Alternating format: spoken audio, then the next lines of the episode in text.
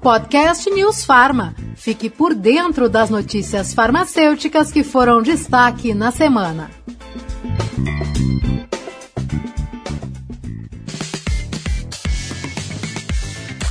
Olá, tudo bem? Seja muito bem-vindo, seja muito bem-vinda a mais um podcast semanal do Conselho Federal de Farmácia. Nesta semana, eu, Murilo Caldas, e a jornalista Denise Coelho, vamos conversar com o farmacêutico Léo Rodrigo, pesquisador e mestrando da Universidade Federal do Rio Grande do Sul. O Léo é responsável técnico numa rede de farmácias de Porto Alegre e realizou recentemente uma pesquisa na área de integralidade do cuidado, assistência e atenção farmacêutica, os desafios encontrados pelo profissional farmacêutico que atua em drogarias e farmácias de Porto Alegre.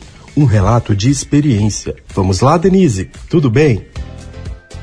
Olá, Murilo, tudo ótimo. Podemos sim. E eu vi aqui que o problema de pesquisa desse estudo realizado pelo Dr. Léo Rodrigo era resgatar o papel do farmacêutico na prestação de serviços de saúde e o uso racional de medicamentos, com o objetivo de relatar os desafios de realizar atendimento ou assistência em farmácias e drogarias. Exatamente. Essa pesquisa foi submetida ao 6 Congresso Paranaense de Saúde Pública Coletiva, aprovada e indicada ao 7 Prêmio Inova Saúde Paraná, com menção honrosa. O estudo já está publicado nos anais do Congresso. Quem quiser conferir, basta acessar Congresso Saúde Pública .org.br e procurar o trabalho no eixo Integralidade do Cuidado.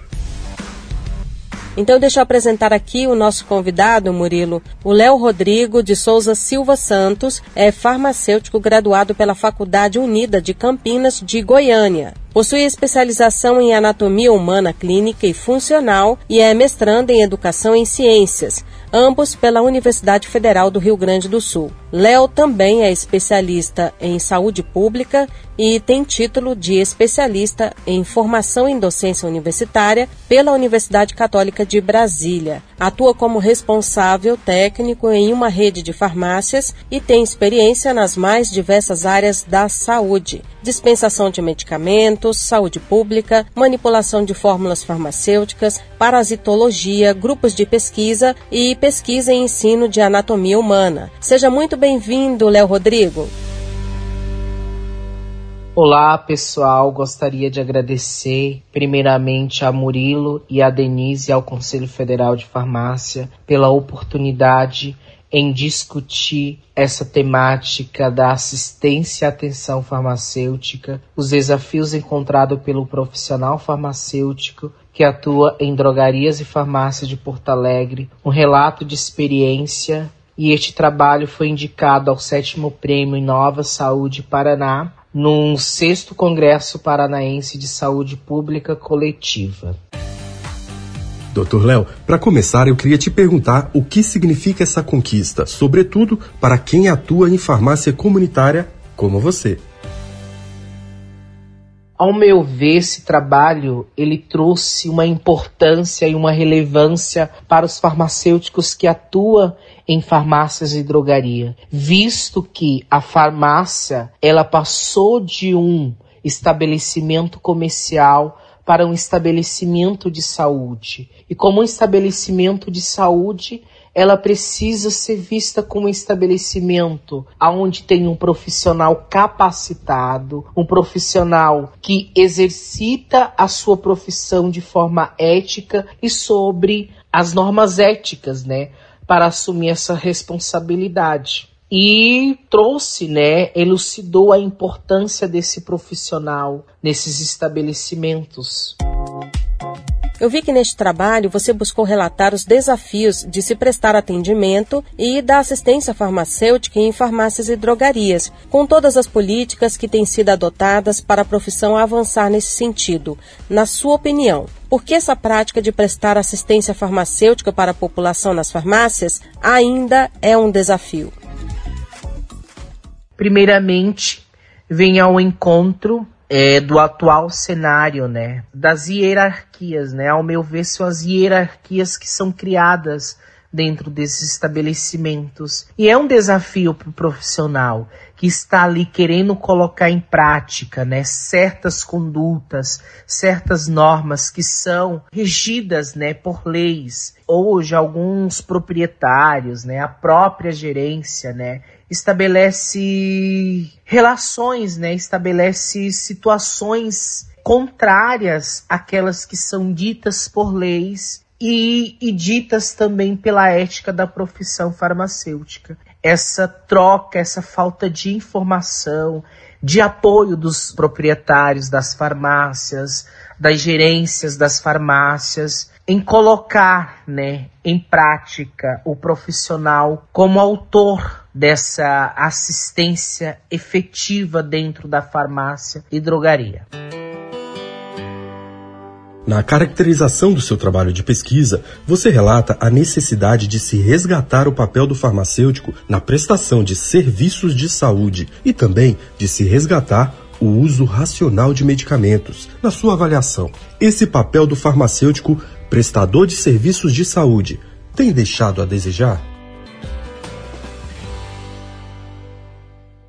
Murilo, respondendo a sua pergunta, né, em relação ao papel do farmacêutico como prestador de serviço de saúde tem deixado a desejar. Ao meu ver, uma das principais situações hoje, né, que foi vista dentro dessa pesquisa foi que os profissionais eles não procuram ainda ter uma formação contínua, uma formação continuada dos serviços que são prestados dentro desses estabelecimentos. Não procura ter uma especialização adequada para esses estabelecimentos. Ao meu ver, é importante que esse profissional que trabalha em farmácias e drogaria busque essa formação contínua, busque esse conhecimento contínuo para saber de fato, né, aplicar bem essa prestação de serviço com seriedade, com ética, com disciplina,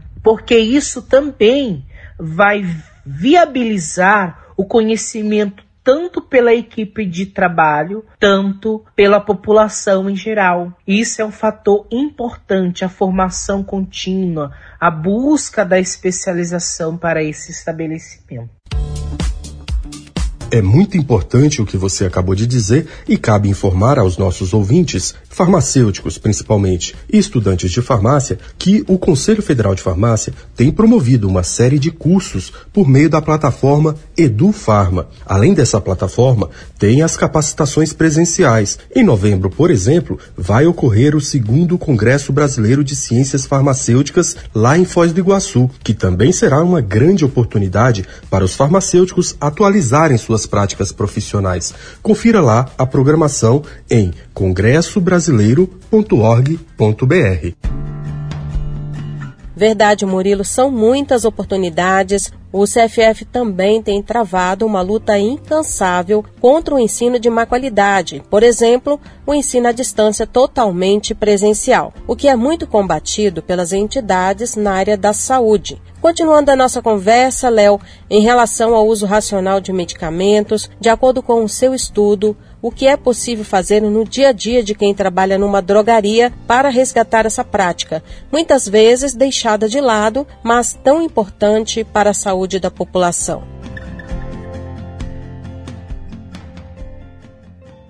Ao meu ver, essa integração efetiva do profissional farmacêutico, realmente de colocar em prática aquilo que ele aprendeu, né? Lá na graduação e aquilo que ele aprendeu também das suas formações secundárias, né?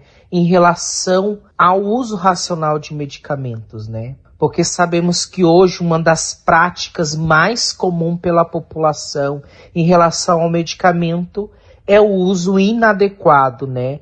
e isso se torna uma, uma abordagem prejudicial para a saúde da população em geral, né, devido os efeitos adversos, né, os efeitos tóxicos, né, que alguns medicamentos têm essa característica em relação a a interação de inúmeros medicamentos, ao uso concomitantemente, né, de vários medicamentos ao mesmo tempo, né, que pode ser prejudicial à saúde. E ao meu ver, o profissional ele precisa de fato criar um ciclo efetivo de assistência ao uso racional de medicamento nesse estabelecimento. Criar práticas diárias que vai facilitar a dispensação correta, a otimização terapêutica, a compreensão do cliente em relação ao medicamento, né? E de fato, hoje, né, visto pela pesquisa nessa né, falta de voz ativa do farmacêutico, ela é ainda ausente, né? E essa ausência de voz ativa farmacêutica, ela leva ao uso irracional do medicamento, ao invés de levar ao uso racional de medicamentos. Então é preciso que o farmacêutico ele tenha uma voz ativa, né?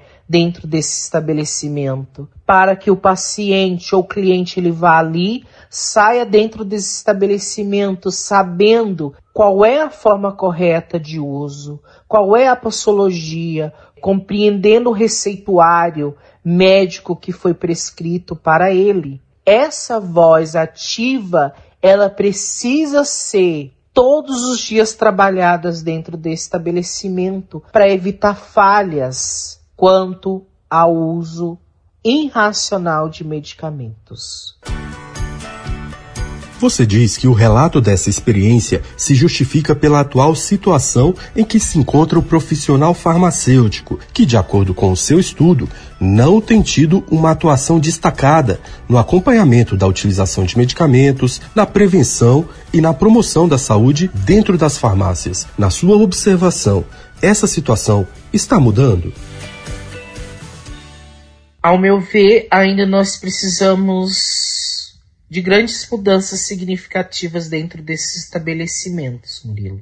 Principalmente na perspectiva das realidades gerenciais e dos donos desses estabelecimentos, os proprietários desses estabelecimentos. Né? Eles precisam começar a ver o profissional farmacêutico como aquele profissional que está ali capacitado, né? Ele tem uma capacitação sanitária, uma capacitação ética e uma capacitação científica para estar ali, para exercer aquele papel de farmacêutico. E essa falta de identidade, né, gerada pela equipe gerencial ou pelos proprietários de, de farmácia, ela começa a esconder o profissional, porque muitas vezes os proprietários de farmácia, eles vê o profissional como aquele profissional que apenas assina pelo estabelecimento, não aquele profissional que está ali para prestar um serviço de qualidade, um serviço ético, um serviço exemplar dentro do contexto de saúde e promoção da saúde. E para informar o nosso ouvinte, o relato de experiência foi realizado em uma drogaria de Porto Alegre, no estado do Rio Grande do Sul, no período de setembro a novembro de 2021. E quais foram os serviços, Léo, que foram observados na sua pesquisa de campo? Foram alguns serviços, como aferição da pressão arterial, verificação da glicose, teste para atual situação de emergência, que é são os testes de Covid, a dispensação correta do medicamento ali no balcão, a prestação ali do, do atendimento, a qualidade do atendimento, a atenção do farmacêutico em relação ao cliente que está ali, que procura esse estabelecimento como um estabelecimento de saúde, como prestação de serviços de saúde. Que reflexões você poderia fazer a partir dessa experiência? Essa experiência ela trouxe, né, conhecimento, né? Ela nos trouxe essa realidade em que vivencia o profissional farmacêutico dentro da farmácia em drogaria, né? Pela essa falta de identidade profissional pela sociedade.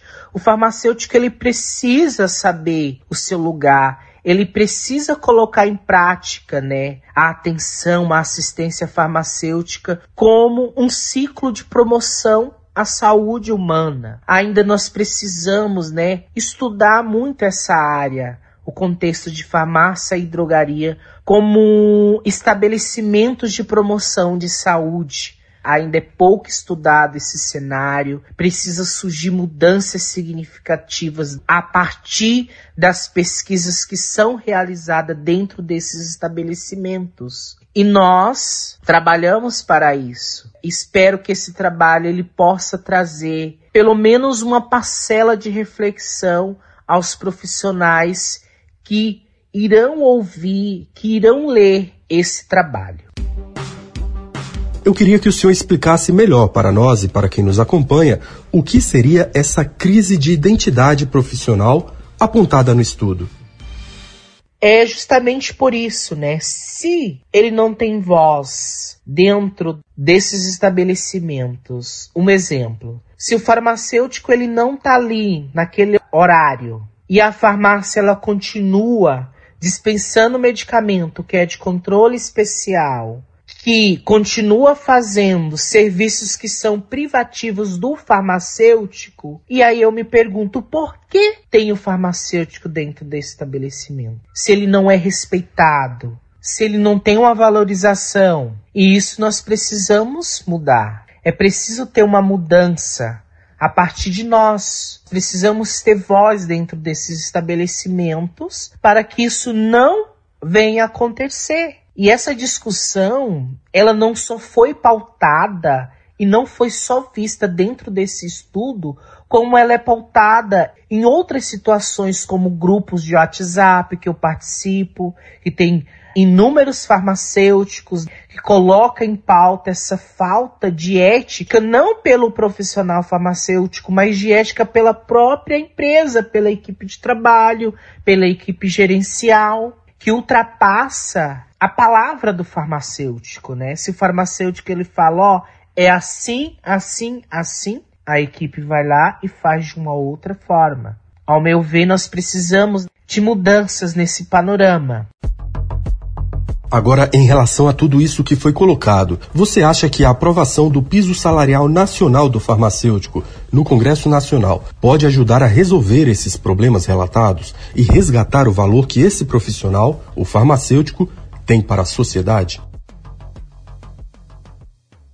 Ao meu ver, essa importância no resgate da valorização do profissional, ele parte a partir daí, né? Na remuneração justa da classe dos farmacêuticos, né? Essa bandeira, ela tem sido constante, né, na categoria, principalmente nas últimas semanas, e eu vejo que esses objetivos, eles somam esforços, né, para somar sucesso dentro da classe farmacêutica. E como consequência desses resultados positivos, desse levantamento constante em defesa de um piso salarial justo e adequado para as funções profissionais, para a função do profissional farmacêutico, consequentemente trará grandes mudanças nos ambientes de trabalho, tanto os farmacêuticos que trabalham na indústria, no laboratório, em análises clínicas, nos hospitais, e principalmente no contexto da farmácia e drogaria, que ainda tem um respaldo né, científico na literatura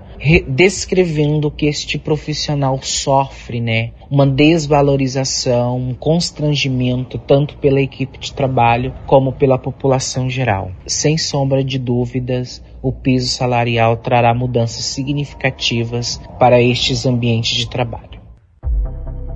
O Conselho travou uma luta nas últimas semanas para barrar a venda de medicamentos isentos de prescrição em supermercados e similares. Como você que atua na ponta vê a ameaça ao uso racional de medicamentos e como é que avalia também a atuação do Conselho neste caso? A maioria dos medicamentos que hoje a população usa em geral se encontra dentro do estabelecimento de farmácia e drogaria. Levando em consideração a segurança do cliente, a segurança do indivíduo quanto ao uso do medicamento, sob os possíveis efeitos nocivos e adversos em relação a esse medicamento, é necessário sim que seja dispensado por um profissional habilitado, que o uso de medicamento eles deve ser orientado por um profissional de saúde, mesmo que o medicamento seja isento de prescrição médica. Ele deve ser devidamente orientado por um profissional capacitado para esse serviço. E no caso da farmácia e drogaria de dispensação de medicamentos, é o farmacêutico, tá? Nós ressaltamos, ainda ressaltamos a importância que todos os medicamentos eles têm o potencial de causar efeitos adversos e nocivos. E isso é uma preocupação do Conselho Federal de Farmácia e dos profissionais farmacêuticos, né? Garantir a segurança do indivíduo quanto ao uso do medicamento. Por exemplo, o uso do paracetamol, se ele for utilizado em doses acima das doses que não são preconizadas, padronizadas em bula, pode causar dano irreversível ao fígado, podendo levar à morte. Então isso é sério. Medicamento não é balinha, né, para se vender em supermercado. Medicamento é coisa séria e deve ser vendido em farmácia e drogaria sob a orientação de um profissional habilitado para esse serviço. Para finalizar, que recomendações o senhor faz aos colegas que atuam nas farmácias comunitárias a partir dos resultados desse estudo? Denise, as minhas recomendações para os meus colegas farmacêuticos que atuam em farmácias comunitárias são essas, tá? Procure a formação, procure o conhecimento, procure conhecer as leis que regem esses estabelecimentos. Procure conhecer a profissão farmacêutica dentro da dispensação de farmácias comunitárias. Nós conhecendo o cenário da farmácia comunitária, conhecendo as leis que regem esse estabelecimento, nós, a partir daí, vamos ter voz. Vamos ter respaldo científico, vamos ter fundamentação para colocar dentro desses estabelecimentos, tá? Então, a falta de especialização é uma insegurança que nos traz também. Por isso que a especialização, o conhecimento, a busca por esse conhecimento, né? A busca da formação secundária, a busca de cursos para essa área é essencial para termos vozes ativas dentro deste estabelecimento. Espero que esse estudo possa trazer mudança significativa para a atuação dos profissionais que estão na luta diária dentro das farmácias comunitárias. Desde já deixo meu obrigado a todos e fico à disposição para qualquer dúvida. Importante reforçar que o Dr. Léo disse sobre a necessidade de se estar informado sobre tudo o que acontece na profissão. Você pode conhecer as resoluções sobre as diversas atuações do farmacêutico no site do CFF em legislação e tudo o que acontece sobre e para a profissão ou com impacto na área da saúde, você também pode acompanhar pelo site dos conselhos, pelas redes sociais, pela Rádio News Farma e pelo YouTube do Conselho Federal de Farmácia. Para quem não sabe, todas as plenárias do CFF onde todos esses assuntos são discutidos e deliberados, são transmitidas pelo YouTube. No canal é possível também a assistir o programa que condensa tudo o que aconteceu nas reuniões. Então, são muitos os caminhos para se informar. Então é isso. Agradeço a participação do nosso convidado, Dr. Léo Rodrigo, que trouxe muita reflexão importante para quem presta e para quem utiliza os serviços farmacêuticos. E agradeço principalmente a você que nos acompanhou até aqui. Gostou? Curta e compartilhe o nosso conteúdo. Você pode encontrar o nosso podcast nas principais plataformas de áudio e no site da Rádio News Farma. A sonorização é de Marcelo Bonora. Eu fico por aqui e semana que vem tem mais. Até lá! Obrigada pela audiência e uma ótima semana para todos vocês. Até semana que vem.